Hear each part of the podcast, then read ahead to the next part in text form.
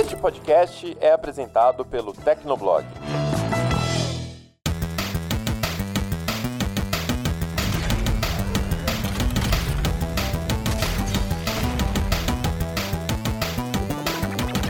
Fala galera, tá começando mais um Hit Kill, o podcast de games do Tecnoblog. Eu sou a Vivi Werneck. Eu sou o Murilo Tunholi. E eu sou o Bruno Inácio. E antes da gente começar a tocar nesse tema sobre toxicidade online, jogadores tóxicos, eu queria agradecer a todo mundo que vem curtindo, acompanhando, comentando e se inscrevendo no Hit Kill, quase que eu engasguei aqui. E queria também lembrar vocês que se vocês tiverem dúvidas, sugestões, críticas positivas e recadinhos do coração, manda pra gente em hitkill@tecnoblog.net ou marca a gente nas redes sociais ou deixa um comentário maroto no post que vai ficar lá no Tecnoblog blog. E vocês ouviram Bruno Inácio aqui, né, gente? Quem é Bruno Inácio na fila do pão? Ele faz parte da equipe do Tecnoblog e ele escreveu um artigo muito legal sobre um desabafo de um louzeiro, né? E por que que a gente se estressa tanto com jogos online, né? E é justamente por conta desse artigo que a gente convidou ele aqui para conversar sobre jogos online e o estresse que se passa em jogos online e também para trazer a convidada dele que ele chamou pro próprio artigo para cá, que é a psicóloga Evelise Galvão de Carvalho, que além de trabalhar nessa área especificamente, ela joga todo tipo de jogo online desde os 17 anos, especialmente World of Warcraft e League of Legends. E agora, sem mais delongas, vamos ao programa. que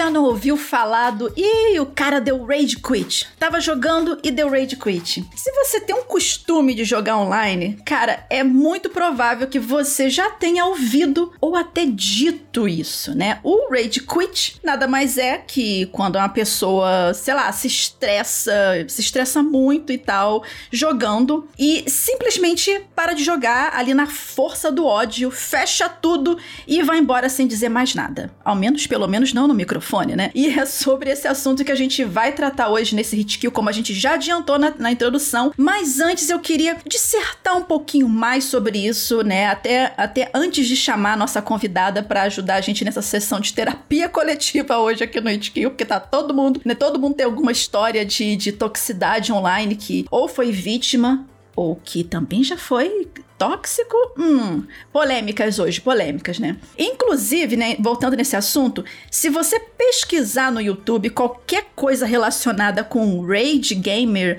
ou Gamer Rage ou alguma coisa do tipo, o que mais se vê são compilados de jogadores enfurecidos com alguma coisa num game quebrando tudo ao redor, porque, né? Amor ao dinheiro, por quê, né, gente? Então, tipo, é, é vídeo de gente quebrando controle, esmurrando teclado, quebrando monitor e por aí vai. Outros vídeos também mostram pais e responsáveis chegando assim no ápice do, do, do, desespero e quebrando os consoles dos filhos também na frente deles, porque, cara, às vezes algumas coisas são encenadas, mas eu não duvido que algumas coisas também possam ter acontecido, porque você imagina que às vezes um pai ou um responsável tá vendo que ali o filho passa a vida inteira dele em frente de um, de um computador ou em frente de um videogame não faz mais nada e ele entra em desespero e não sabe mais o que fazer. Também tem a outra vertente dessa história, que é justamente o que a gente gente vai tratar aqui hoje, que são os jogadores tóxicos, né? Aqueles que sentem, sei lá, um prazer macabro só falando assim, tentar menosprezar o outro a um nível muitas vezes perigoso para a saúde mental da vítima, né? Seja por xingamentos, comentários preconceituosos e até ameaças. Essas pessoas, elas podem tanto agir sozinhos ou se unir a outros, né? Que seria aquelas hate rages lá da vida. Isso infelizmente acontece em transmissões pela Twitch, essas coisas assim, né? Que essas pessoas compartilham do mesmo ódio, sabe-se lá por quê, e se unem para perseguir pessoas online por puro divertimento doentio, porque eu não consigo enxergar de outra forma. Vale lembrar também que esse tipo de comportamento pode não te afetar, é, especialmente quando você tá num dia bom, né? Mas assim, se você tá estressado ou se você já não tá psicologicamente bem, os menores xingamentos que você vê ali no chat do jogo, eles podem te machucar profundamente. É, eles podem afetar seu dia, podem afetar seu psicológico E além disso, é, existem vários casos de discurso de ódio rolando solto, assim, nos videogames. Isso é muito grave, é crime. Nossa, eu mesmo já passei por vários casos que a gente vai falar mais pra frente também, mas adiantando um pouquinho, casos de homofobia em Overwatch, em League of Legends. E por mais que eu aguente muito bem a, a toxicidade, na maioria dos casos, tem dia que eu não, não tô bem. Então qualquer coisa que já falem para mim, eu já fico bem sentido. Mas aí, né? Mas aí o que, o que, que você pensa, né? Cara, por que toda essa agressividade? Videogame não era para ser alguma coisa divertida e, e, dentro do possível relaxante? Dentro do possível, porque para mim qualquer coisa Souls-like tá longe de ser relaxante. Só o Murilo mesmo, que é o louco, né? Que vai lá 90 horas de, de, de Elden Ring, mas tudo bem, né? Olha, todo mundo tem um lado podre, né? Esse infelizmente é o meu. Eu não vou falar nem tão direito da minha. Quer dizer, eu vou ter que falar muito da minha experiência de LOLzeiro aqui, né? Eu, eu não sei se coragem. tem... Coragem. É, não só coragem, mas auto... Qual é a palavra? Síndrome de Estocolmo, talvez? Talvez, talvez. É engraçado que, assim, é, quando a gente começa a falar dessas coisas, é inevitável pensar no LoL, né? O LoL é o anto dos, dos jogadores tóxicos. Tanto que o jogo se tornou uma grande referência de toxicidade e é totalmente normal você falar com seus amigos assim, ei, bora jogar um LoLzinho pra passar um estresse? Eu já ouvi isso várias vezes vezes. Gente, mas quem é a pessoa que opta por passar um estresse? Meu Deus do céu. É uma questão viciante. É, é, é, é difícil de explicar, sabe? Tipo, você tá lá numa partida, você perde a partida, aí você fica puto, você reporta o jogador no final, e aí você clica lá em outra partida. Tipo, é um negócio automático, é um negócio viciante. Você se vicia em passar estresse. Eu não sei explicar isso. Talvez o nosso convidado possa ajudar um pouco a gente nisso. E depois desse breve, porque a gente vai falar muito mais sobre isso, a gente vai chorar muito mais aqui hoje, né? E depois desses, desses breves relatos, quem vai nos ajudar hoje nesse programa a responder a essa e outras perguntas sobre estresse online entre jogadores é a psicóloga e jogadora também, Evelise Galvão de Carvalho. Seja muito bem-vinda ao Hitkill. Então, oi, gente, boa tarde, bom dia, boa noite, né? Pegando o gancho de vocês, hoje aqui o choro vai ser livre, né? Pra gente conversar um pouquinho sobre essas questões, assim, ver como que eu posso ajudar vocês a entenderem, até porque, né, todo mundo que joga joga sabe o quanto isso já teve experiências tanto sendo tóxicos ou como sendo vítimas de toxicidade também. E antes da gente começar a cutucar esse vespeiro, é, Evelise, conta pra gente um pouco sobre a sua carreira, qual a sua formação, as pesquisas que você já fez ou que tá fazendo e em que que você tá trabalhando atualmente. Pode abrir o seu coração.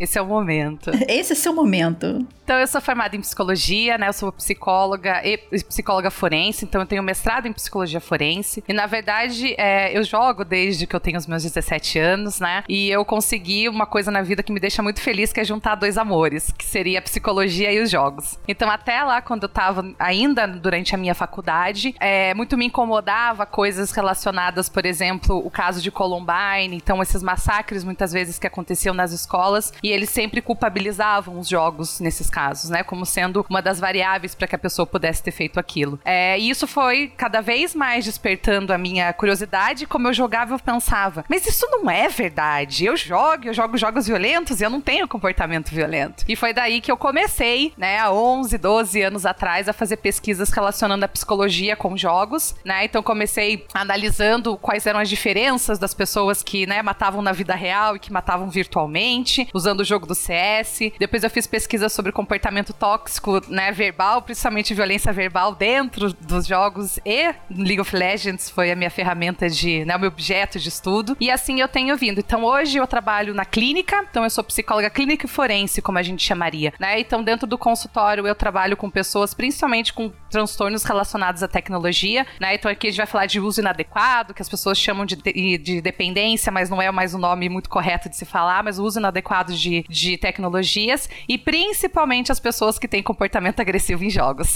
Esse é a, a maior parte do meu público. E eu também dou aula, né? Então faz milhares de coisas aí. E eu dou uma matéria que se chama antisso comportamento antissocial na internet, que é literalmente para trabalhar com essas coisas ligadas com a violência. E entre um trabalho e outro, ela respira também, tá, gente? E jogo, eu jogo também. E joga. Eu inclusive, eu, inclusive, raido, né? E faço esse tipo de coisa.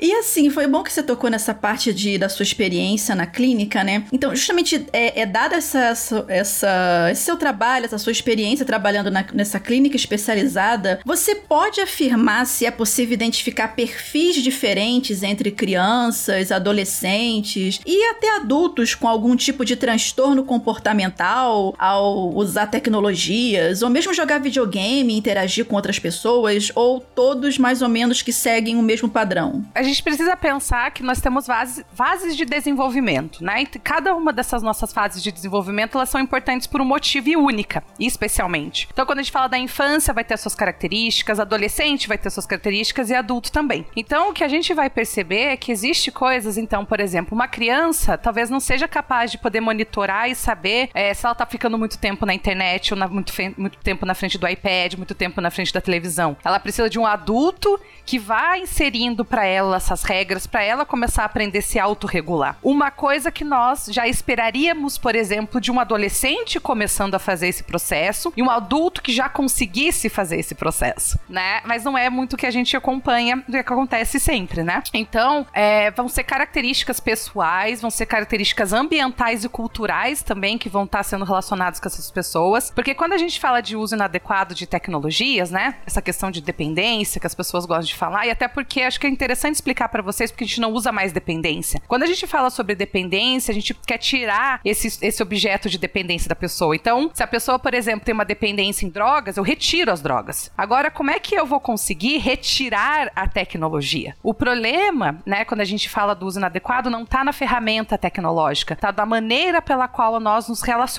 com ela. Então, a gente precisa aprender a se relacionar com a tecnologia de uma maneira mais adequada e não isolar elas da nossa vida, porque nem tem como como, né? A gente precisa da tecnologia para viver. A gente tá aqui graças à tecnologia, né? Eu queria aproveitar para perguntar também, porque quando a gente pensa em videogame, a gente pensa em uma atividade que é para todo mundo, né? E as próprias empresas, elas gostam de definir videogame que todo mundo pode jogar, todo mundo é bem-vindo e tudo mais. Mas alguém que tem problema de controlar a sua raiva, e assim, uma, é um problema diagnosticado mesmo, pode jogar qualquer coisa? Ele é, ele é livre para jogar qualquer, qualquer coisa? livre ele é, né, Murilo? Agora, se deveria, eu acho que é uma outra coisa que nós deveríamos falar. É, exatamente. É li livre todo mundo é, mas é recomendado uma pessoa que tem esse, essa questão jogar videogame? E eu acho que isso é uma coisa bem interessante, porque essa pessoa que tem essa questão de problema de controle de impulso, que a gente chamaria, que é uma pessoa agressiva, que é uma pessoa que explode, ela vai replicar esse comportamento em qualquer outro lugar que ela for estar. Então é assistindo uma luta de MMA, é assistindo um jogo de futebol, assistindo um filme violento. Então, assim, não é só a questão dos jogos, né? Então, o que que acontece? É, essa pessoa poderia jogar. Só que isso vai ser tão prejudicial, porque as pessoas falam que a toxicidade, ah, a toxicidade só é ruim pra vítima. Não, a toxicidade também é ruim pro agressor, né? Também tem consequências. Óbvio que as consequências na vítima são muito mais extensas quando a gente vai falar do que do agressor. Mas ele também começa a ter prejuízos, né? Então ele começa a ter prejuízos de que ninguém mais quer jogar com ele, é, prejuízos dele ficar irritado e não conseguir se autorregular. Então todas essas coisas, é, o que a gente falaria? Aprenda primeiro a lidar com a sua frustração. E a, o jogo seria uma ferramenta excelente para a pessoa começar a aprender a, a, controlar sua frustração, né? Então, assim, mas enquanto ela não consegue, seria interessante ela pensar em jogos mais colaborativos, em pensar em jogos mais co-op e também trabalhando essa questão dela da frustração, porque o problema dela não vai ser só no jogo, ela vai replicar isso em várias áreas da vida dela. Nossa, isso me lembrou muito o meu caso em especial, né? Porque eu passei por um episódio que eu fui tóxico, é, acabei me descontrolando, né? Eu tinha alguns problemas de controle de emoções e tal, de raiva antigamente. E isso feriu amigos próximos a mim. Então, quando isso aconteceu, deu aquele clique na cabeça, tipo, eu deixei pessoas tristes com o meu comentário. E foi só aí que eu pensei assim, vamos dar uma pausa. Eu te perdoo, Murilo, eu te perdoo. não, Vivi, se eu tivesse feito com você, eu não estaria mais aqui hoje. É, é, é. Uh, uh, tá bom, continue, por favor. Mas é bem isso, né? Às vezes é da gente aprender a lidar com as nossas frustrações, porque perder é uma frustração. Você perdeu o teu tempo, você se dedicou, você tentou ganhar, né? Então, assim, você faz e olha como isso vai tendo prejuízos, né? Então você ofende pessoas que são próximas, você fica irritado, ficar irritado é danoso pro nosso corpo, né? Toda vez que a gente sente raiva, a gente recebe uma injeção de adrenalina muito forte no nosso corpo. Então, assim, para onde que vai isso? Se eu não tô, não, não tem uma ameaça real, né? Eu tô com raiva, é, a raiva ela serve pra gente se defender de coisas que colocam a gente em perigo. Então eu tô sentindo raiva, eu vou me defender do quê? Não existe essa coisa palpável para me defender aqui. Isso é uma coisa que para mim é muito real, assim. É... Eu vejo isso há anos enquanto eu jogo videogame. Eu, eu me considero ser uma pessoa explosiva de maneira geral, me controlo bastante, já tratei muito disso com psicólogos, mas é, é uma coisa que é, você visivelmente vê é, que afeta não só sua cabeça, como seu corpo. É, uma partida estressante no LoL, um, um, um comentário é, preconceituoso ou um xingamento dentro de qualquer que seja o jogo, na verdade, é, é, são coisas que já me desencadearam crise de ansiedade, sabe? É, é, e tudo por causa de um, abre aspas, joguinho. Que todos, todos sabemos, assim, que não é necessariamente só um joguinho. Exato, né? por isso que eu falei, eu, a gente estava até conversando, de que existe uma romantização por parte dessa violência, né? Ah, mas faz parte do jogo. Ai, você tem que se acostumar. E até a, as falas, né? De, por exemplo, ai, vamos no LOLzinho passar raiva. Como passar raiva faz parte de jogar esse jogo, né? Mas não é igual. É entretenimento. O jogo não deveria, óbvio, ficar frustrado, ficar irritado porque eu perdi, beleza. Acho que isso faz parte de todo um processo de um jogo competitivo. Mas assim, a ponto de eu ir culpabilizar uma outra pessoa, eu ofender uma outra pessoa, porque eu perdi um jogo, né? Então, isso são coisas que, que já não começam a ser natural ou fazendo parte de um jogo. Ainda mais num jogo que é colaborativo. Se eu xingo minha própria equipe, o que, que eu tô fazendo? Desmotivando minha própria equipe, que vai jogar pior, e assim eu, consequentemente, eu vou perder? Pior ainda são aqueles comentários, assim, de, das pessoas que são os tóxicos de maneira geral, que, que, que dizem: ah, se você não aguenta o xingamento, sai do jogo, quita desinstala, sabe? Uhum. Não é isso, não é isso. Esse não é o problema. Então, e eu, eu queria justamente tipo, é, aproveitar esse gancho do Bruno e jogar essa pergunta para você, Evelise. Você já passou por alguma situação assim tensa, desconfortável jogando online? E o mais importante, como você reagiu? Se reagiu? Eu, eu digo isso porque, assim, em momentos assim, muitas pessoas, tipo, no caso a pessoa atacada, pode ficar completamente perdida e sem saber como agir. Então, conta um pouquinho da sua experiência, se você já teve esse problema de toxicidade online. né, agora eu falei, agora o choro é livre mesmo, minha vez de começar. O choro é livre, vamos lá, pode à vontade. Então, gente, com certeza, né? Como eu falei para vocês, eu jogo desde os meus 17 anos, assim, até brinco que eu comecei a jogar online desde que tem internet não discada. faz um tempo. Eu não vou nem entrar nesse assunto. né? Antes de não ser um pulso só, vamos, é, enfim, é, faz tempo. Pula, pula essa parte, pula essa parte. Devemos expor a Vivi aqui? Olha, olha só, o garoto, olha só. Melhor não. Então a gente vai ter um exemplo de toxicidade acontecendo ao vivo aqui. Espera terminar essa gravação, menino. Vai, Belize. Então, como. E assim, é muito interessante porque, como eu jogo há bastante tempo, eu também percebo as modificações que eu tive na, em mim mesma do amadurecimento, né? Nesse processo todo. Então, assim, é, eu não só jogo e, e, mulheres, né? A gente tem histórico e assim, aquela coisa que eu falo, a internet ela não traz coisas novas, ela traz outras maneiras de violência. Ela não traz violências novas, são violências já conhecidas, né? Então, grupos que já são vulneráveis e, e, alvos, né, de violência no mundo. Eu não gosto de fazer essa diferenciação de mundo real e mundo virtual. Então, quando a gente vai. Essa violência, ela não foi. Então, a internet, ela passa a ser um reflexo, um espelho dessa nossa sociedade. Então, é, públicos que já são vulneráveis à violência, na internet, eles também vão continuar sendo vulneráveis. Então, a gente vai ver, a mulher é um dos alvos muito grande em jogos, escutar coisas do tipo. E eu, eu sempre joguei, e por características pessoais minhas, e porque eu gostar, eu sempre fui muito líder de guia guilda, né? Guild Master e todas essas coisas. Então, assim, eu era uma mulher adolescente jogando um jogo que, pensem, há 17 anos atrás era ainda. Não acho, hoje não é mais majoritariamente masculino, né? Hoje tá meio pau a pau. Mas antigamente era numa posição de poder. Então, assim, inúmeras, Vivi, inúmeras, né? Tanto de, enfim, falarem que eu fazia favores sexuais para as pessoas estarem na, minhas, na minha guilda. Isso era tenso.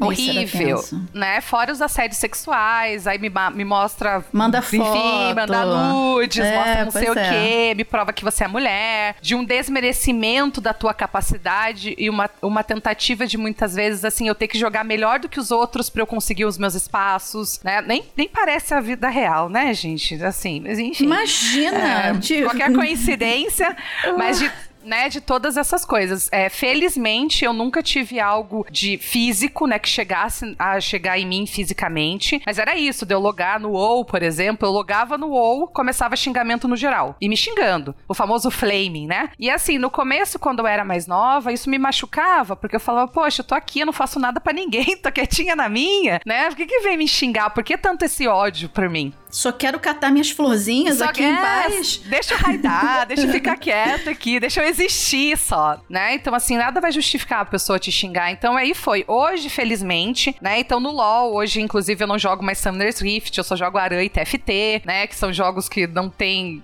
Apesar de acontecer. Mas hoje eu sinto que as coisas melhoraram e eu também aprendi a lidar de uma maneira melhor, que é simplesmente ignorando e reportando. Nesse sentido, eu te invejo, pra falar a verdade. É claro que não é o mesmo caso, é porque eu sou homem. Porém, como homem gay, em Sim, videogames, a gente passa também. né? Exato. A gente também passa, assim, por é, situações extremamente desconfortáveis, ofensivas e que machucam mais do que deveriam machucar, porque é uma coisa que você já sofre na vida real. Na vida real, na vida presencial, né? Então, quando você é, vê o espelho é, da- do, do ódio sobre a sua existência no online, cara, isso é um negócio assim que, que, que fica na sua cabeça. É, é engraçado como alguns xingamentos que. Alguns de vários xingamentos e ofensas e discurso de ódio que eu já presenciei em videogames são coisas que eu lembro até hoje, mesmo com muitos anos de diferença. Porque é, é, A vítima não não, sou esquece, né? Você Nunca aprende, esquece. você aprende a conviver com isso pra você continuar vivendo, mas esquecer você não esquece. Não, não tem como. E, e, além disso, vem toda aquela frustração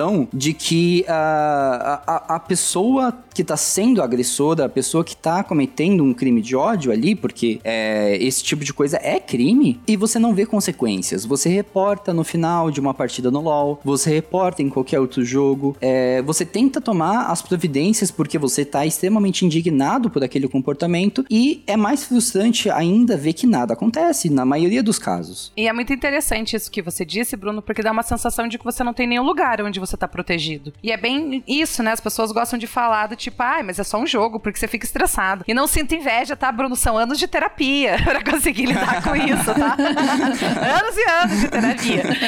Mas. Tô precisando. É, pra gente consi pra conseguir aprender a lidar com isso, porque machuca. Porque o nosso cérebro ele não faz essa diferenciação do tipo mundo, ai, pensamentos, imaginação, mundo virtual e o mundo real pra ele, pra ele se comportar de uma maneira diferente. Não. Se eu sofro uma violência online, o meu corpo vai reagir e eu vou sentir fisicamente tudo isso. Como se eu estivesse sendo vítima na, na vida real. Então, essas separações que as pessoas ficam falando, e essa amenização de falar, ah, mas é online, né? Óbvio que, que claramente eu xingar, ser xingado no jogo é diferente de eu ser xingado na minha cara, né? Tem impactos diferentes, mas eu dizer que é menos, que é minimizado, que não é tão importante, que se você não sabe brincar, não desce pro, pro parquinho, né? Coisas nesse sentido, dói igual. E bem como você disse, crise de ansiedade. Gente que não. Eu não jogo mais um jogo que eu gostava por causa disso. Então, pense, a gente vai tendo prejuízos não Com só de certeza. cunho emocional, mas também de coisas da minha vida que eu deixo de fazer.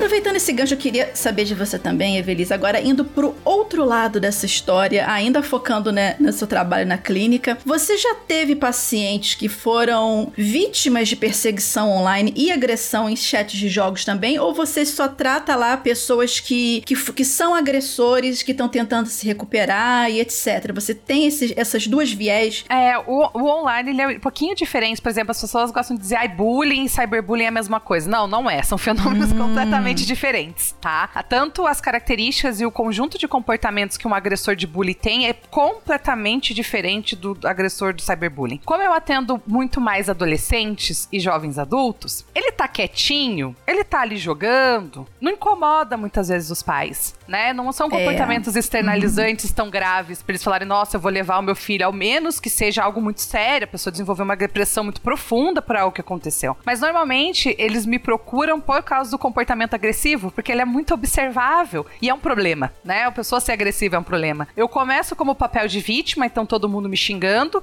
daí eu fico puta, Agora eu posso falar palavrão, né? Fica então à vontade, fica à vontade. Abre seu coração. eu fico puto com o que tá acontecendo, e daí eu começo a xingar. E o cara que tava só observando, começa a ser ele a vítima do xingamento. E depois ele vira agressor também.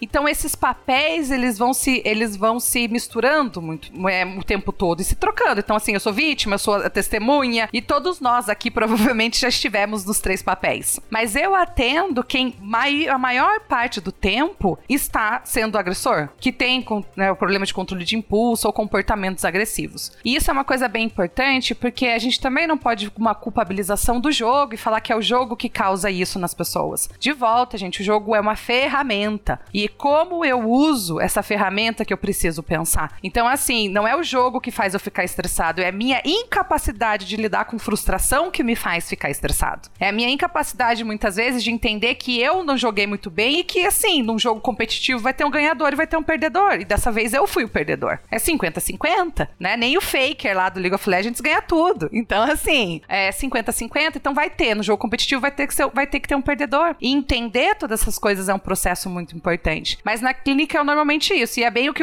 aquela, aqueles relatos, né? Quebrou o armário, quebrou o teclado, quebrou o monitor, Gente, tal coisa. É, isso é, é alarmante. Tem um vídeo clássico daquele. que você já deve ter visto, daquele menino. Eu não sei se ele era alemão, mas tipo, ele desesperado que ele não conseguia entrar no Unreal para jogar. Sim, que nossa. Antes, eu, todo mundo riu. Mas hoje em dia, se você for olhar aquilo dali com mais cuidado, você vê que a, a criança na época tava num nível de, de, de, de completamente fora de si tão Sim, alto. E de sofrimento absurdo. Sim, porque ele tentava respirar e não conseguia. Eu falo, aí, você olha esse vídeo hoje em dia e pensa: Meu Deus do céu, essa criança tá viva hoje em dia? Coitado, né? Você morreu do coração aí numa dessas. Pois é, né? Então, assim, mas é, isso que você tá falando é bem interessante porque, às vezes, quando no caso de uma criança jogando um, um game competitivo, né? Ou um adolescente, alguma coisa. Criança jogando um jogo competitivo já é um pouco problemático Exato. na minha cabeça, né? Também concordo plenamente. Porque, assim, você não tem filtro de quem, quem é a outra pessoa que tá ali, quais são as intenções da outra pessoa que tá ali. Inclusive, podem ter predadores sexuais em todos os cantos, inclusive em chats de jogos online. E Vivi, hoje os jogos têm sido uma das principais ferramentas utilizadas por predadores sexuais. E, e eu acho que até fazendo um gancho no que você falou, é, aí entra o papel dos pais né, de monitoria e até também o papel dos pais em relação ao comportamento agressivo, né? Então, assim, é, os pais são modelos de comportamento para crianças e adolescentes. Então, se, por exemplo, pegar o exemplo de um pai que toda vez que o jogo, que a partida de futebol ele perde, o time dele perde, ele xinga o juiz, xinga todo mundo, bota a culpa não sei o que, chama uhum. ladrão, perde controle. Por que, que eu tô ensinando pro meu filho que é assim que você reage quando você perde? Que é assim que você lida quando você tem uma frustração? E a, e a criança e adolescente vai replicar esse tipo de comportamento. No LoL, por exemplo, é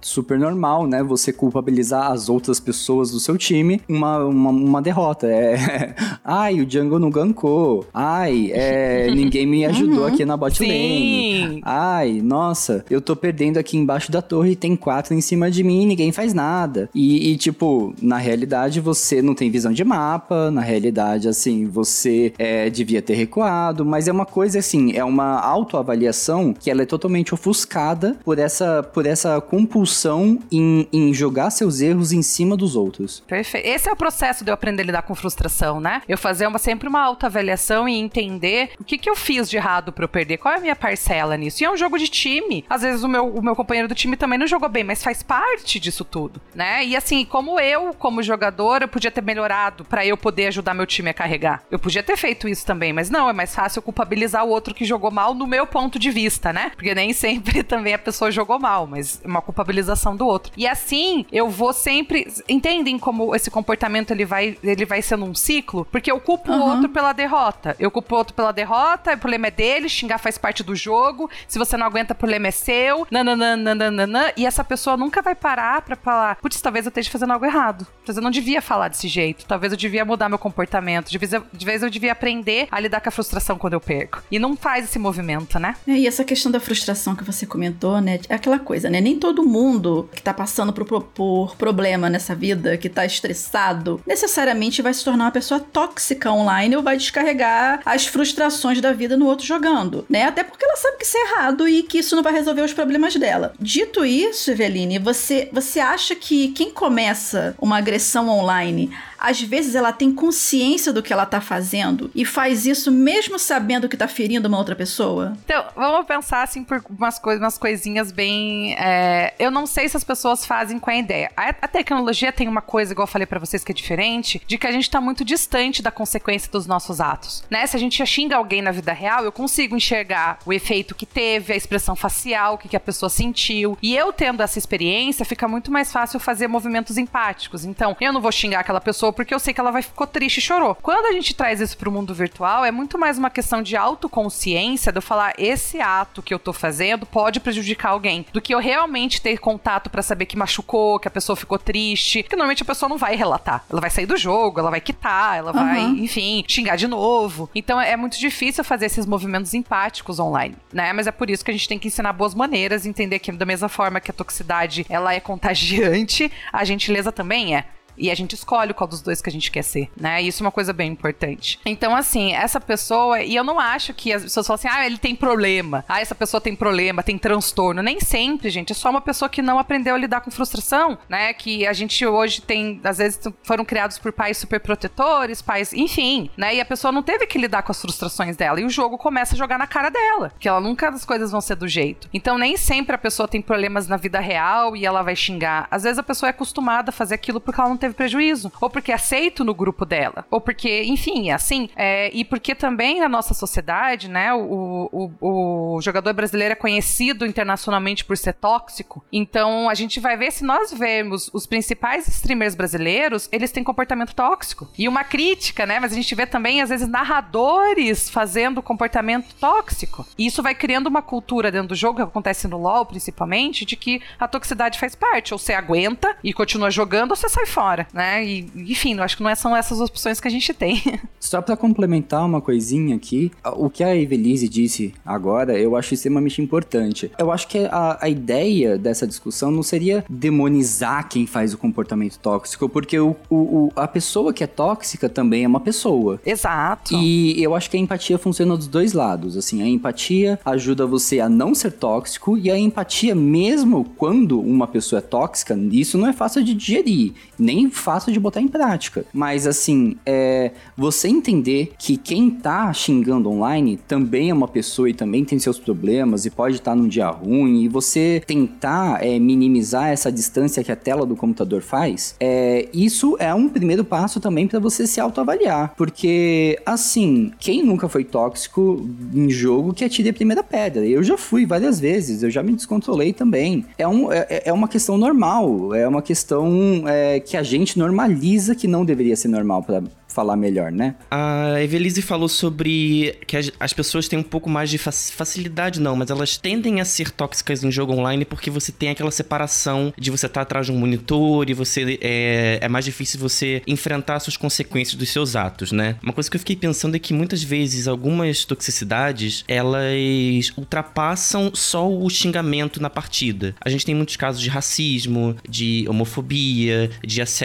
sexual, e isso tudo é tipificado como crime. Se você fizer isso no mundo real, né? Eu também não gosto de fazer essa diferenciação do mundo real e virtual, porque as leis se aplicam no mundo virtual também, né? A gente tem que é, tá sempre com isso em mente que, assim, se eu sofrer um ataque racista, se eu sofrer um ataque homofóbico, eu posso também procurar ajuda de um advogado, de uma delegacia virtual, porque eles estão lá para ajudar, né? Por mais que não pareça que dê aquela, aquele resultado na hora, mas é, é uma forma da pessoa que tá sendo tóxica de reconhecer que ela errou, sabe? Por mais que ela esteja num dia ruim, a gente tem que ter essa empatia, mas a gente não pode ignorar que ela tá cometendo ali um, um erro grave. Um, e é, e ela crime, tem algum tipo de consequência do ato dela que vem na. que mesmo que venha tardio, ela entenda o que tá acontecendo, né? Exatamente. Tipo, não foi certo o que você fez. Porque se, se a gente for depender só da desenvolvedora do jogo para aplicar a punição, às vezes não acontece nada. Às vezes a pessoa leva um ban, sei lá, de sete dias sem usar o chat. Uau, grande coisa, sabe? Isso é muito frustrante, por sinal. Sim, e isso é uma, uma discussão que se tem hoje em dia muito sobre a responsabilização ética e social das empresas de jogos. É, é muito fácil jogar um jogo e deixar lá uma terra sem lei, onde as pessoas que estão jogando podem sofrer vários tipos de violência. Imagina, se,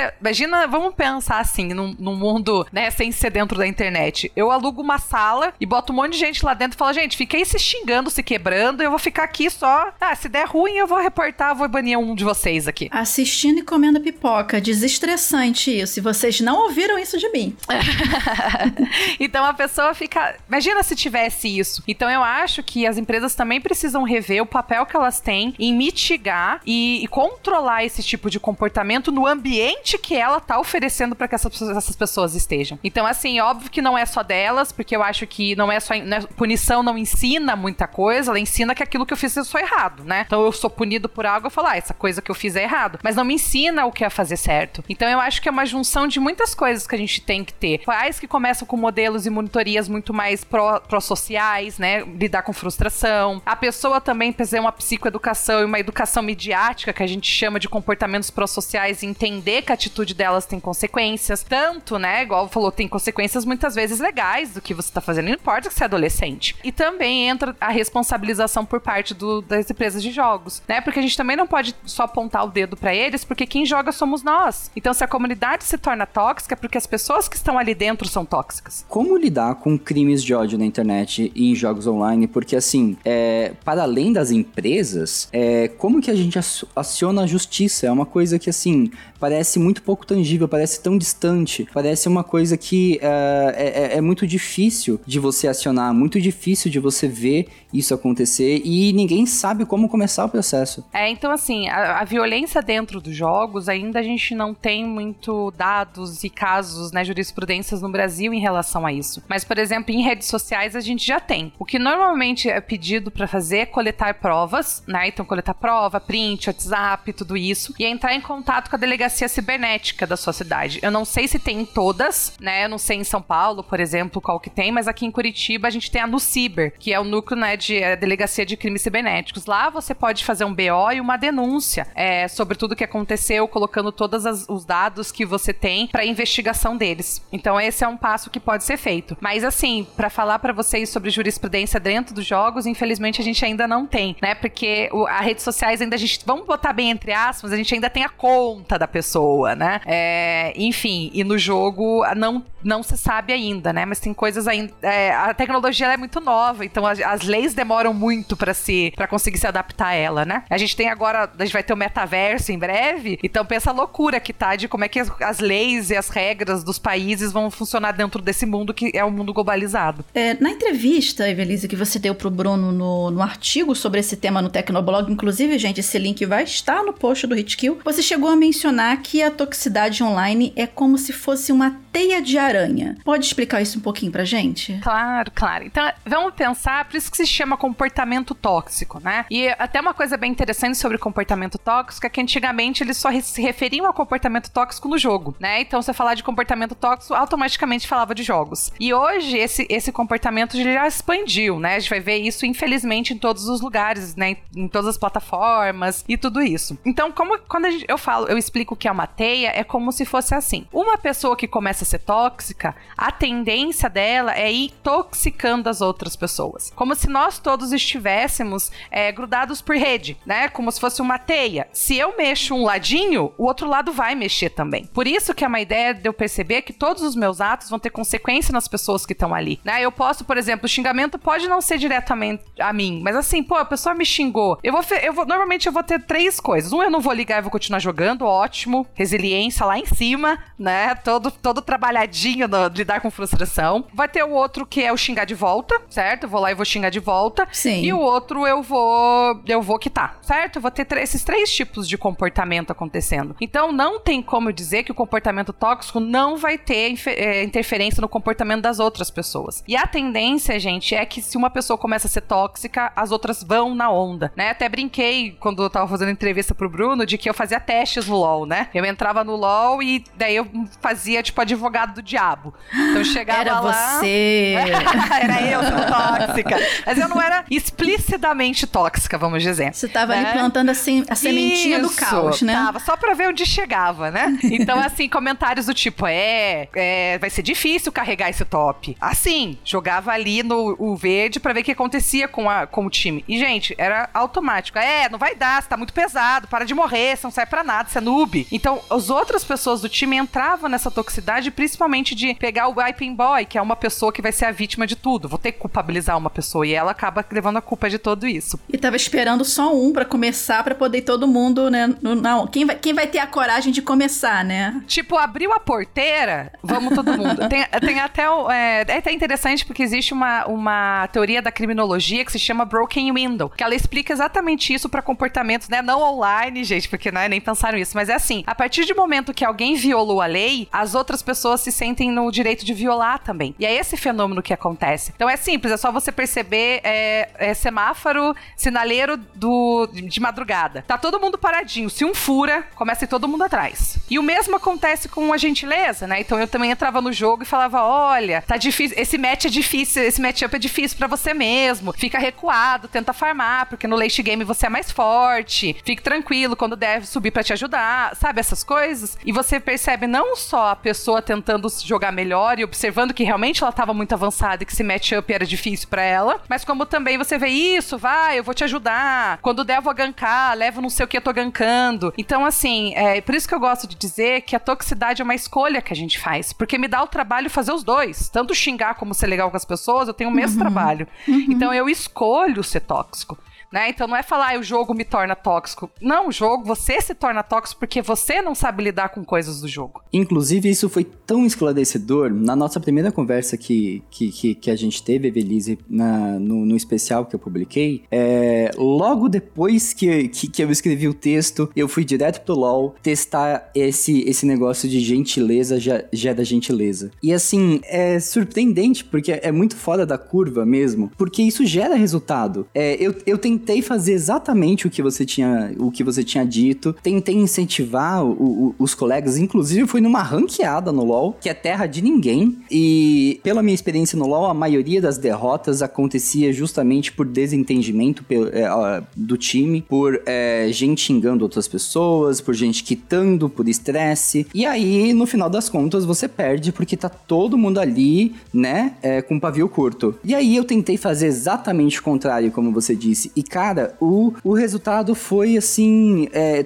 tão esclarecedor pra mim. Eu, eu tentei incentivar quem tava perde- perdendo, né? É, eu tentei é, incentivar o time de um jeito geral. Eu tentei é, ser um pouco mais é, estrategista e mesmo em desvantagem. Resultou em vitória. E ninguém se xingou. Muito pelo contrário, no final da partida as pessoas mandaram, tipo, ah, bom jogo, galera. Ah, fulano jogou legal! bem. Cara, foi muito, foi muito legal. E até deu vontade de jogar mais um, né? Deu até pra vontade de jogar mais. Exato, só que o ponto é que precisa da iniciativa de alguém. Alguém precisa ser a melhor pessoa, É a entendeu? teia. Você É precisa teia. ser quem começa a mexer essa teia, sabe? E é muito engraçado, porque quando eu falo isso pras pessoas, a reação delas é do tipo, lá vem, né? Eu me sinto tipo a hippie, falando, vamos abraçar a árvore e se amar, né? Vamos ser gentil, A vamos sei hippie do quê. LOL, essa é ótima Não, agora. a hippie do né, tipo, que quer semear o amor. Eu me sinto essa pessoa, assim. Mas não é, gente. Isso, isso é uma coisa científica mesmo, né? A gente tem que pensar que nós somos seres relacionais. Isso é uma coisa é, primitiva do ser humano. A gente precisa um dos outros pra viver. É, é muito importante quando eu tenho a aprovação das pessoas, quando eu consigo me conectar com essas pessoas, toda a experiência fica melhor, né? Do que quando eu tô num ambiente que tem agressão, que tem um xingando o outro. Eu não quero estar ali. Esse não é o ambiente que eu quero de me relacionar com pessoas, né? E aquela coisa que eu sempre digo, isso é uma escolha. Você, que tipo de, de jogo que você quer ser? E óbvio, né? Fico muito feliz, Bruno, que você teve essa experiência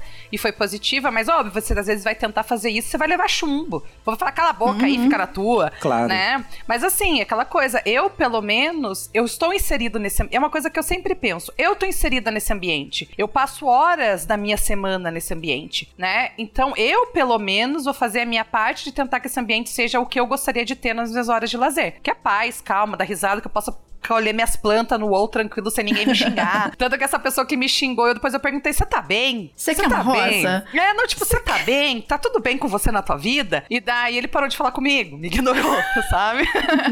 Acho que ele. Porque assim, as pessoas que são agressivas, ela normalmente espera isso da outra pessoa, né? Então, se eu vou te xingar, ele vai esperar que ou você quite do jogo ou você me xingue de volta. Né? E quando você dá uma resposta diferente disso, quebra e fala, ixi, agora eu não sei mais o que fazer, eu queria só brigar, né? Agora, a pessoa foi gentil comigo. É, Essa eu- pode ser passiva-agressiva, tá, Vivi? Não, e- hã? O quê? Ah, ah, ah, esse foi o Ari, esse foi o Ari. Mas assim, eu tenho, é, em relação a isso de da pessoa esperar que você seja agressiva, eu tenho um caso até bem interessante para contar. Antes da gente fazer mais a, a perguntinha, as considerações e finais aqui desse papo que tá maravilhoso, eu ficaria aqui umas três horas conversando sobre isso. ah, pra eu gente também. Faz, pra gente fazer uma terapia coletiva, mas aí o Ari ele não vai ser mais passivo, passivo como é que é? Agressivo. Ele vai ser vai só agressivo com a gente editando três horas de programa. Ia sair todo mundo aqui que nem eu, querendo semear o amor, semear a gentileza, vamos se amar, é isso aí. Mas assim, o interessante é que você comentou dessa de tentar é, é, ou ignorar ou rebater de uma forma que a pessoa não está esperando uma, alguma toxicidade, foi justamente eu tava jogando Neverwinter, que é um MMO, um, né? Eu gosto muito de Neverwinter Nights, então, ah, vou tentar o Neverwinter, mas geralmente eu jogava sozinha mesmo porque eu não tenho paciência para chat online, essas coisas, eu quero só curtir a minha historinha e pronto. Mas era uma raid. E a raid você precisava fazer com quatro pessoas. Sim. Eu, ai, que saco, vou ter que socializar.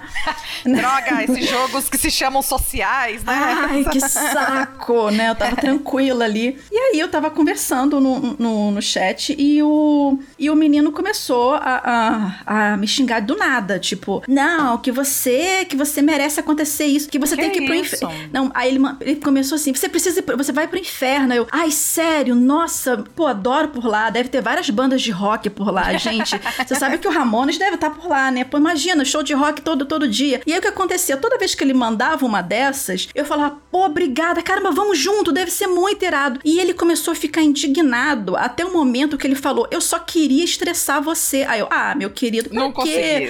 Vamos sentar junto, vamos tomar uma cerveja? Você tem idade para isso? Sua mãe sabe que você tá aqui? Aí ele quitou. Aí eu falei, é, poxa, gente, que frustrante. Essa experiência, né? Então, assim, eu gosto de brincar quando as pessoas me xingam no LOL, principalmente, falam, nossa, porque você é muito noob. Eu falei, pô, você, você pode me ensinar a jogar então? Porque eu não sei. Não, eu, eu já, eu já parto pra passiva agressividade. Não, eu, eu vou, eu entro na, na, na, no hate dele, transformo o hate da pessoa contra ele. Ah, né? Tá, Isso é uma estratégia. E, e, depende muito do meu humor também. Quando eu tô inspirada, eu, entendo, olha, é uma maravilha. Mas quando eu não tô, eu simplesmente ignoro. Mas o que eu, esse foi só um comentário aleatório sobre para complementar o que você tinha dito. Mas a, a, uma das últimas perguntinhas que eu queria te fazer aqui era assim: é, se tiverem pais ou responsáveis escutando esse hit que eu espero que sim, quais sinais assim que esses responsáveis eles podem tentar ficar atentos e possivelmente buscar ajuda para crianças e adolescentes que estejam desenvolvendo ou já tenham esses comportamentos agressivos online? E,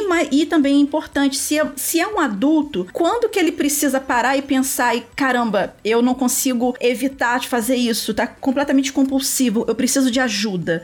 Acho que você tocou num assunto muito interessante. Também espero que tenha pais aqui escutando, né? Porque às vezes os pais falam: ai meu Deus, eu não entendo nada de jogo, eu desesperado, eu não sei o que fazer, eu não sei nada desse mundo. E calma, gente, né? Existe uma coisa que se chama monitoria paterna, que isso existe desde que, enfim, a gente existe como ser humano, que é pais cuidando de filhos. E essa é o melhor, a melhor ferramenta que a gente tem de proteção, né? Mas assim, as primeiras coisas que a gente precisa, precisa pensar também de questões de regras, né? Então os pais precisam ter regras regras. Então, ah, você tem que fazer suas atividades, depois você joga. Você tem. E assim, é bem interessante porque quando a gente vai falar de problemas ligados com a tecnologia, a gente nem fala de horas mais, né? A gente fala de prejuízos que começa a ter na vida. Mas vamos pensar assim: é, o adolescente tá bem, vamos dizer que tá tudo bem, ele vai lá e vai jogar. Depois que ele joga, ele começa, fica irritado, sai dali, bate a porta, xinga no irmã, chutou o cachorro. Você começa a perceber que ele tem alguma questão complicada com lidar com frustração.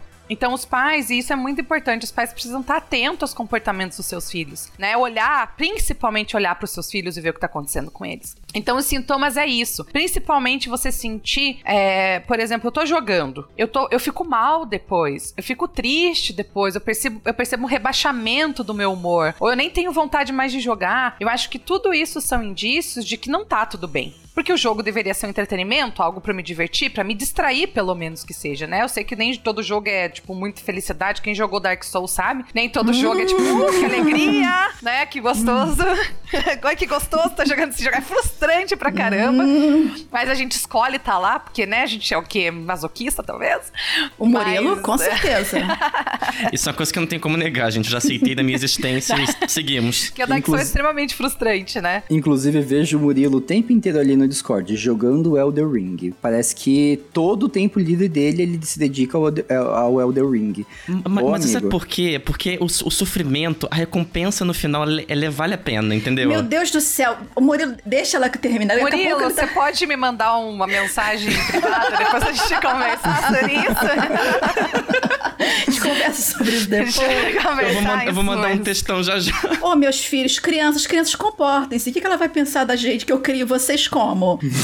Mas continue, Evelisa, por favor. Evelise. então, assim, e daí eu acho que quando a gente fala de questões com adulto, que é, que é importante, o adulto já deveria ser capaz de se autorregular e perceber esse comportamento inadequado, né? Então, assim, é, você chutar o pau da barraca, quebrar e xingar todas as pessoas é um comportamento muito infantilizado, né? Um comportamento extremamente imaturo quando eu vou tendo. Então, assim como o pai percebe essas mudanças de comportamento nos seus filhos, você precisa estar atento às suas, às suas mudanças. Então, assim, poxa, eu joguei, eu tô muito irritada depois de jogar. Peraí. Nossa, todo jogo que eu jogo, eu tô brigando com as pessoas. Mas para isso, eu sempre preciso estar, né, uma questão de autoconhecimento, uma questão de fazer uma autorreflexão que é difícil às vezes as pessoas fazerem. Mas, gente, vocês percebem a tua ansiedade aumentando, a tua depressão aumentando, o teu você ficando irritadiço muito mais fácil com, no jogo. Eu acho que agora é o momento de vocês, né, de, de refletir parar e falar: bom, eu não tô sabendo lidar, né, eu não tô sabendo é, me relacionar com esse jogo de uma maneira que tá sendo saudável para mim. Então, assim, ah, eu só fico feliz quando eu ganho. Poxa, se minha, toda minha. É, se toda minha meu jogo, que são horas e horas, só é compensado quando eu ganho, nossa, quanta perda de tempo eu tenho nisso tudo. Até de upar meu personagem eu tô perdendo, então. Então, o adulto ele começa, gente, isso é uma coisa que eu falo muito. Não tenham vergonha de pedir ajuda. Não tem nada errado e não saber lidar, sabe? Eu acho que tudo isso faz parte de que são coisas que a gente sabe lidar com outras e outras a gente tem um pouco mais de dificuldade. Isso faz parte da nossa vida, né? Então procure, procure, né? Eu, eu tava brincando, mas eu faço atendimento clínico, então se qualquer coisa, o Murilo já vai te mandar mensagem ali que já Todos tá. Todos nós. Com certeza. mas procure ajuda que é isso, né? O psicólogo ele vai te ajudar a lidar principalmente com a tua frustração, você aprender a lidar com a tua derrota, você aprender ferramentas diferentes de lidar com a tua frustração que não seja só xingando e agredindo as outras pessoas, porque existe inúmeras e assim ferramentas mais adequadas, mais socialmente aceitas, né? Eu tive eu tinha um cliente que ele ficava reclamando que ninguém queria jogar com ele. Ninguém queria jogar com ele porque ah, ele não sabia por que, que as pessoas não queriam jogar com ele. E daí eu brinquei para ele streamar um dia para mim. Falei, streama aí que eu quero assistir você jogando. É, e gente, era insuportável. E eu gravei um pedacinho. não, era isso. Ele xingava todo mundo a todo momento. Ai meu Deus, você é burro. Ai, meu... E assim, e xingamentos pesados, tanto que eu peguei um pedacinho e eu botei para ele assistir. E daí eu falei: você ia querer jogar com uma pessoa dessa? É legal e agradável ter essas pessoas ao teu redor, uma pessoa que tá o tempo todo e você fica, meu Deus, qualquer coisa que eu faço, ela me xinga. Óbvio que teus amigos não querem jogar com você. E nisso foi um choque bem pesado, né? Foi. Mas assim, Por favor, gente... nunca assista meus streamings. É, pois me passa aí. se, começar, começar a entrar processo terapêutico aí, a gente conversa. Mas daí nisso a gente começou a dar os primeiros passos. Ele falou: ah, é verdade, o jeito que eu me comporto afasta as pessoas, porque eu não ia querer estar com essa pessoa. E aí a gente foi melhorando, principalmente ele lidar com frustração, que era algo que ele tinha bastante dificuldade. Uma coisa que os pais precisam ficar atentos também, especialmente se são responsáveis por menores de idade, é ficar de olho na, na classificação indicativa do jogo, né? Porque ela tá lá por um motivo, né? Não tá ali só pra chegar, ah, não, vou botar pra ocupar espaço aqui na caixa do jogo, né? Nem todo jogo é para todo mundo, por isso que eles têm idades. Exatamente. Então fica de olho nisso, na questão de jogos online principalmente, a questão que até a Evelise falou aqui, a maioria dos predadores online, eh, dos predadores sexuais, estão em chats de, de, de jogos, assim, atrás de crianças. Ah, poxa, entra aqui na, na, no, na minha guilda, eu vou te dar uns itens online.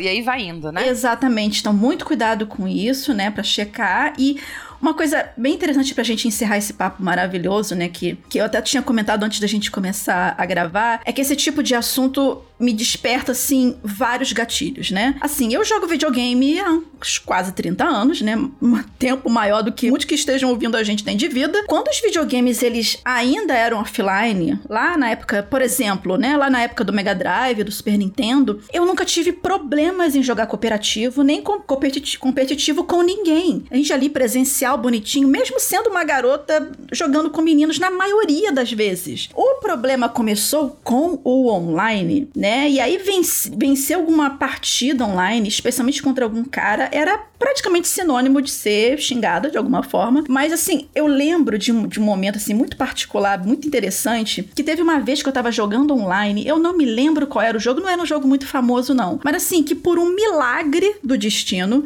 eu caí num time é, é, aleatório que só tinha garotas. Cara, isso é mais raro do que achar Pokémon Shining. Sim. Né? Eram cinco mulheres na mesma equipe. E, gente, eu lembro até hoje da, da voz, do som de alívio na voz de todo mundo. Eu assim, gente, a gente vai poder jogar em paz. Quando eu entrei, eu fui a última a entrar né, no, no pareamento do, das cinco. E aí, quando eu entrei, falei, oi, gente, tudo bom? Aí todo mundo, ih, começou a rir. Do tipo, acho que uma tava rindo da outra conforme ia entrando. Não acredito, não acredito, não acredito. E, gente, foi uma partida maravilhosa. A gente pegou o contato de cada uma ali e a gente fechou um, um time para ficar jogando vários jogos diferentes, assim, por muito tempo, por muito tempo, né? E, e assim, é, dizendo isso para vocês, assim, até hoje eu só jogo online com pessoas aleatórias com o mic mutado, infelizmente. Porque, por exemplo, eu amo jogar Monster Hunter World. Eu amo jogar Monster Hunter World. E Monster Hunter World, a graça dele é você jogar cooperativo. Eu só jogo online com o microfone aberto se eu estiver com pessoas conhecidas. Eu gostaria que fosse diferente? Claro. Mas, infelizmente, essa é a solução que eu encontrei na minha vida para não abandonar o meu hobby, que eu amo tanto, e o meu trabalho também. Perfeito, Vi. É bem isso. Quando eu falo de. É aí que eu tava falando que os prejuízos não são só psicológicos, são isso. Eu tenho perda, muitas vezes, de coisas que eu gostava de fazer, né? O meu namorado fala, ai, vamos jogar umas ranqueadas. Eu falo, não, só jogo joga ranqueada de TFT, sabe? Então, assim, a gente perde alguns tipos de experiências que a gente gostaria de ter, mas a gente acaba fazendo isso para se proteger dessas violências. E assim, eu não acho, eu, é, infelizmente, a vítima tem que aprender a se proteger, mas eu acho que a gente precisa começar a pensar que os agressores precisam aprender a não ser mais agressores e que a violência online, a toxicidade, essa violência dentro dos jogos, ela não é normal, ela não é uma coisa que deveria ser aceita, aceita como parte do jogo, porque, gente, é um jogo de cooperação entre time, né? E tanto que, se você for perceber, os grandes times de esporte têm psicólogos, eles fazem terapia em, em grupo e tem essas orientações para que consigam jogar e aprender a lidar com as frustrações deles mesmos mesmos dentro do jogo, né? É, eu posso não ter tantas décadas de experiência com games quanto eu vivi, né? Mas... Precisava falar o décadas? Isso era necessário enfatizar? Em, em minha defesa, foi você mesmo que disse 30 anos. não, eu Mas olha, relembrar, né? olha só, garoto. ok, é, Evelise, por favor, esteja aqui de testemunha caso aconteça comigo. Mas. Tô respirando, é... vai, fala. 3-3, vai, 3. Respiração de 3-3. Mas para mim, esse tipo de experiência tóxica nos jogos esteve presente durante mais de 10 anos da minha vida jogando online. Eu destaco ainda as ofensas relacionadas à minha sexualidade, é uma coisa que eu nunca escondi em nenhum jogo que eu já joguei na minha vida. Seja pelo nickname, que eu sempre usei, seja pelo avatar ou pelas skins fadinhas, que eu sempre gostei, ou seja por jogar duo com meu namorado o tempo inteiro, com o nick combinando, sabe? Coisa bem brega mesmo. Mas assim, é uma coisa que é, as pessoas não deixam passar despercebido, as pessoas usam usam isso contra você. E, e geralmente sempre vem aquelas, aquelas falas é, homofóbicas, preconceituosas, coisas bem pesadas, ameaças de morte eu já recebi jogando, jogando online, sabe? Então, assim, esse papo aqui para mim é, é, é, é, uma grande terapia também. É, e assim como eu vivi é, por mais de 10 anos jogando videogame online e, e, e competitivos de vários outros jogos, é, também, assim, são coisas que me despertam despertam várias memórias ruins. E não deveria ser assim, né? É, eu sempre quis jogar para ter para me divertir, para é por entretenimento. Mas é, como eu gosto de brincar, have a dream. eu, eu, eu, acredito que tem como ser diferente, mas de que é passinho de formiguinha e que cada um precisa fazer a sua parte, né? Eu fiquei pensando muito quando a gente conversou sobre deixar de fazer coisas que a gente gosta de fazer por causa da toxicidade, porque eu mesmo não uso mais chat de voz em jogo algum, assim, é uma coisa que eu não, não entro mais e é até chato porque eu gosto de jogar muito Overwatch, por exemplo, e eu sou uma pessoa competitiva, eu gosto de ganhar, eu gosto de aumentar meu ranking, só que os tipos de personagem que eu gosto de jogar não funcionam sem comunicação Então eu preciso, teoricamente, estar tá ali no chat de voz para indicar onde é que eu vou, indicar o que, é que eu vou fazer. Só que ao mesmo tempo eu fico, eu não quero passar por isso. Aí eu me seguro e eu fico sem jogar. E eu fico chateado por causa disso. Aí eu tenho que ou achar um personagem que eu consiga lidar sozinho, sabe? Sem comunicação. Enfim, porque é, é, é uma coisa que já criou um bloqueio em mim, já criou aquele, aquele gatilho forte, sabe? É uma maneira de você se proteger, né? É, uma proteção que eu encontrei. E aí, pra não me frustrar tanto, eu vou para jogos cooperativos, que aí eu já passo mais tempo da minha vida jogando WoW também, jogando Final Fantasy XIV, que o Bruno até conhece que a comunidade é muito menos tóxica do que o normal. Bem mais. Então a gente tenta achar essas alternativas, assim, né? Mas, querendo ou não, a toxicidade tá sempre aí assolando nossas vidas. E bom, gente, esse papo está maravilhoso. Eu estou aqui reavaliando muitas coisas na minha vida. Mas eu ainda vou conversar com você depois, tá, Bruno? Tá bom. A gente vai conversar. Você, você, você me aguarde. Temos testemunhas aqui. Olha lá, tá aqui, tá gravado isso aí, hein? Ari, corta essa parte. Tira a prova, Mas... sobe com a prova, vai. Mas assim, Evelise, muito obrigada pela sua presença aqui nesse Retkill. O papo foi ótimo, você pode ficar certo de que a gente vai te chamar outras vezes para conversar com a gente até sobre temas polêmicos por aqui, né? E assim, eu queria que você deixasse as suas considerações finais e por onde que a gente pode te encontrar, onde que as, eh, os nossos ouvintes de repente podem te encontrar ou para conhecer mais o seu trabalho ou para marcar uma consulta também, né? eu gosto de brincar, né? Que eu falo para as pessoas assim, ai, ah, me sigam no Instagram evelise.carvalho, né? Mas eu falo, me, sintam me sigam no Instagram, mas se vocês querem conteúdo de qualidade, vocês não vão encontrar. Porque eu só posto foto de meu, dos meus gatos, tá? Pra algumas Opa, pessoas isso vai mais ser uma cat person. Isso pra mim é conteúdo de qualidade. Pois é, total, isso gente. Falar, assim. né? Mas... Da mais alta qualidade. eu brinco porque as pessoas querem, ah, eu quero conteúdo, eu quero aprender. Gente, eu não. Eu sou muito tecnológica e gosto de jogo, mas eu não sou muito engajada em redes sociais. Mas pode me seguir lá no Instagram, pode entrar em contato comigo por lá, né? Também pode entrar em contato comigo pelo meu e-mail, que é ivelise com s, arroba gmail.com. Bem simples tá? Então, é, podem ir lá. E, gente, a coisa que eu tenho para dizer é que o jogo é maravilhoso. E eu acho que o jogo é ainda mais maravilhoso quando a gente compartilha com outras pessoas, né? A gente vai fazendo conexões. Eu tenho amigos de longa data de jogos. Eu já fui passar as férias de verão com os meus amigos da guilda, tá? Então, assim, eu acho que o jogo ele é uma oportunidade que a gente tem muitas vezes se desligar um pouco desse mundo que às vezes machuca a gente, tá batendo na gente, né? O tempo todo a gente fala assim: agora eu vou estar nesse lugarzinho onde eu vou dar risada, onde eu vou lá fazer raid com os meus amigos gente vai dando risada, né? Então, assim, o quão é, é importante a gente ter essas válvulas de escape, o jogo é perfeito para isso. Então, eu digo que meu trabalho, né? Eu digo que, que o meu sonho de vida é fazer um GTA pró-social, né? Um GTA no qual ensina as pessoas a ter comportamentos positivos, ao contrário de comportamentos antissociais. Mas, na verdade, assim, é, é o que eu desejo para mim como pessoa, como jogadora, e é o que eu desejo como psicóloga. Que a gente consiga transformar os jogos e os ambientes online de jogos num ambiente muito mais agradável de se estar. Não tô falando que é tipo, ai, amoroso, né? Eu tô brinco com essas coisas, mas assim, um ambiente agradável de se estar. E que não tenha todas essas violências que vão intoxicando a minha experiência, vão intoxicando as pessoas e vão fazendo uma coisa que eu amava e que eu gostava muito de fazer, virado tipo, ah, eu, se eu quiser jogar, eu vou ter que passar raiva, né? De estar tá sempre ligado com uma coisa negativa e que não precisa ser isso. Então, assim, eu desejo que todo mundo pare e pense um pouquinho sobre a sua. Só pense e reflita. Óbvio, tem dias que a gente não tá bem, tem dias que a gente não tá conseguindo conseguindo é, lidar muito bem com as coisas, tá acontecendo um monte de coisa na nossa vida, a gente acaba sendo tóxico, né? Mas sempre tá revendo o meu comportamento, de como eu posso ser, porque o ambiente online para ser um lugar agradável depende de todos nós, né? Que é a gente que tá lá. Então é isso que eu queria dizer. e você aí que tá ouvindo a gente, você já passou por algum problema com jogadores tóxicos online? Como é que você lidou com a situação? Eu sei que esse assunto pode causar alguns gatilhos nas pessoas, mas se você se sentir confortável e quiser compartilhar a sua história também, também, manda pra gente em hitkill@tecnoblog.net e não se esquece que você não tá sozinho ou sozinha nessa, tá? Se a situação estiver fora do controle, se a situação apertar, busca ajuda.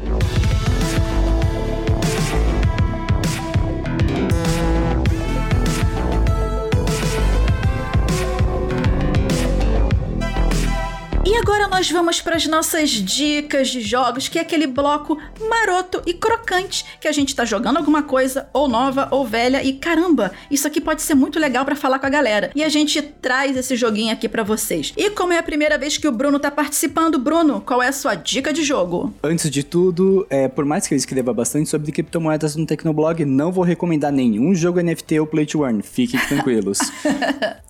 Na realidade, eu tô aqui para trazer a recomendação de Tales of Arise. Tales of Arise conta com, com uma mecânica de estratégia muito bacana. Tem vários personagens que você vai adquirindo ao longo da história. Cada personagem tem sua especialidade, seja em magia ou artes marciais, é, e eles têm uma utilidade muito importante, principalmente quando você está enfrentando bosses. É, o jogo pode parecer bem fácil no começo, mas conforme você vai avançando, os levels vão progredindo, as coisas vão ficar mais difíceis e a estratégia vai começar a pegar. Então, assim, você precisa coordenar certinho as ações de cada um dos personagens para que você consiga derrotar alguns bosses. Claro, como é um jogo de níveis, é, ao longo do tempo você vai poder só upar bastante para ficar muito mais forte do que o boss que você está enfrentando. Mas aí o jogo perde um pouco a graça e você vai ficar grindando várias vezes, matando mobs e, e isso deixa o jogo chato. Quanto à história, pode parecer bem confuso no começo, começa sem pé nem cabeça, mas as coisas vão evoluindo de um jeito muito rápido. Quando você chega no final do jogo, parece o um jogo completamente diferente de quando você começou. Não darei nenhum spoiler aqui, deixarei você experienciar tudo isso. E a minha dica de jogo para esse hit kill número 43 é Dying Light 2 Stay Human, né? O Dying Light 2, ele, ele é, é mais um jogo para quem gosta de exploração e ação em mundo aberto e matar zumbi, né? E esse segundo jogo, que ele tem visão em primeira pessoa, ele vai trazer novamente as mecânicas de parkour para explorar os ambientes, né? Saudades de Mirror's Edge nessa hora. E o que é bem interessante, o que é bem interessante, especialmente nos momentos em que os zumbis estão te perseguindo enlouquecidamente, né? E um outro ponto positivo que eu encontrei desse jogo é que é como o game ele fica cada vez mais desafiador conforme anoitece. Tanto fisicamente para o seu personagem, que não pode ficar muito tempo sem alguma fonte de luz ultravioleta por perto, quanto pela maior, é, é, pela maior atividade dos infectados nas ruas, né? É um esquema bem parecido com, para quem viu o filme Eu Sou a Lenda, né? Com Will Smith. Durante, os di durante o dia, os bichos, né? Eles ficam ali abrigados da, da luz do sol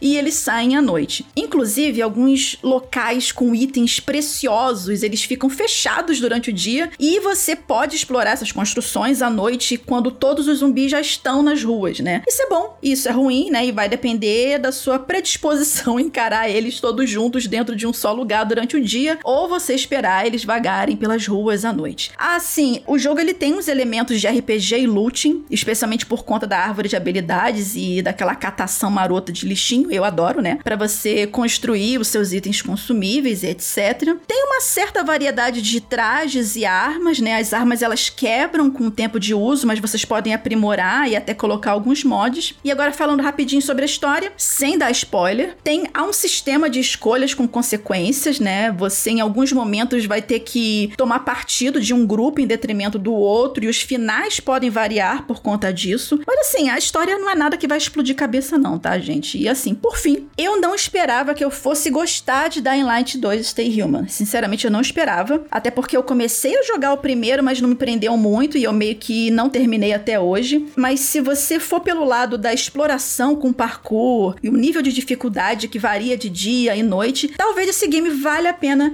né, é, o seu tempo. E se você curte ação e aventura em mundo aberto também, né? Então fica aqui a minha dica de jogo dessa vez é Dying Light 2 Stay Human. Vai, Murilo. Minha dica de jogo é muito bacana, porque eu tava jogando Seafood assim de anão. É, eu jurei que eu não fazia trocadilho, mas não, não aguentei, desculpa. Caraca, sério, garoto? É, muito desculpa, Ô, gente. Tá série. Mas eu queria recomendar aqui para vocês o Sifu, que é um jogo beat'em up, uma, uma aventura com ação com que mistura muito é, aquela vibe de filme de Kung Fu dos anos 80, sabe? Aquela coisa bem fa farofenta, é, bem Jack Chan, Bruce Lee e tal, bem clássico, que você é um estudante de Kung Fu basicamente, e você quer vingar a morte de uma pessoa muito querida para você, não vou dar spoilers aqui, e você tem que ir atrás das pessoas que mataram essa pessoa querida. É, só que no caso, você só tem à sua disposição os seus punhos e seus pés, para você dar vários golpes de Kung Fu que são muito bem representados dentro do jogo. Eu, como uma pessoa que sou muito fã de artes marciais e praticante de artes marciais, fico, eh, assim, maravilhado quando um jogo representa tão bem os golpes, tudo bonitinho e tudo mais. E ele tem uma mecânica que para mim não foi tão legal, mas para quem gosta de roguelike, é um prato cheio que a cada fase que você faz, o seu personagem, você começa com 20 anos de idade e a cada morte do, durante o combate, você vai ficando mais velho. Quanto mais velho seu personagem fica, mais forte ele vai ficar, os golpes vão causar mais dano, mas você vai tomando mais dano também. É como se você fosse se tornando um canhão de vidro, né? Um, um glass cannon. E chega numa parte quando você fica muito velho que você, quando morre, você toma a famosa permadeath, a morte permanente, e tem que começar tudo de novo. É por mais que eu gosto do desafio de você ter esse esse final assim de você não ficar tão velho, mas eu não suporto começar uma fase toda do zero. Por mais que você mantenha os melhoramentos, os golpes que você aprender e tudo mais, assim, roguelike não é a, a, o que eu gosto de jogar, mas para quem curte assim um pratão cheio, se for é sensacional. É, tá disponível para PCs e consoles, então caiam dentro se vocês gostam de Kung Fu.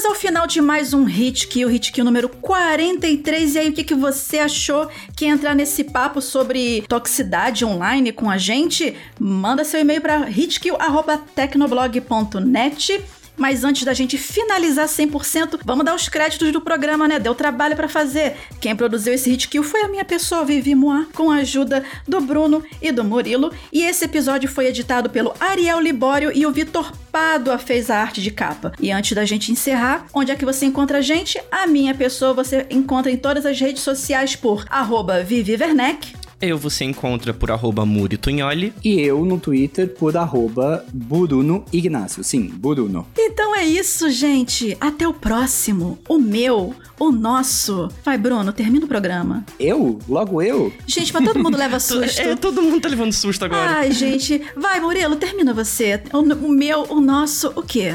HQ.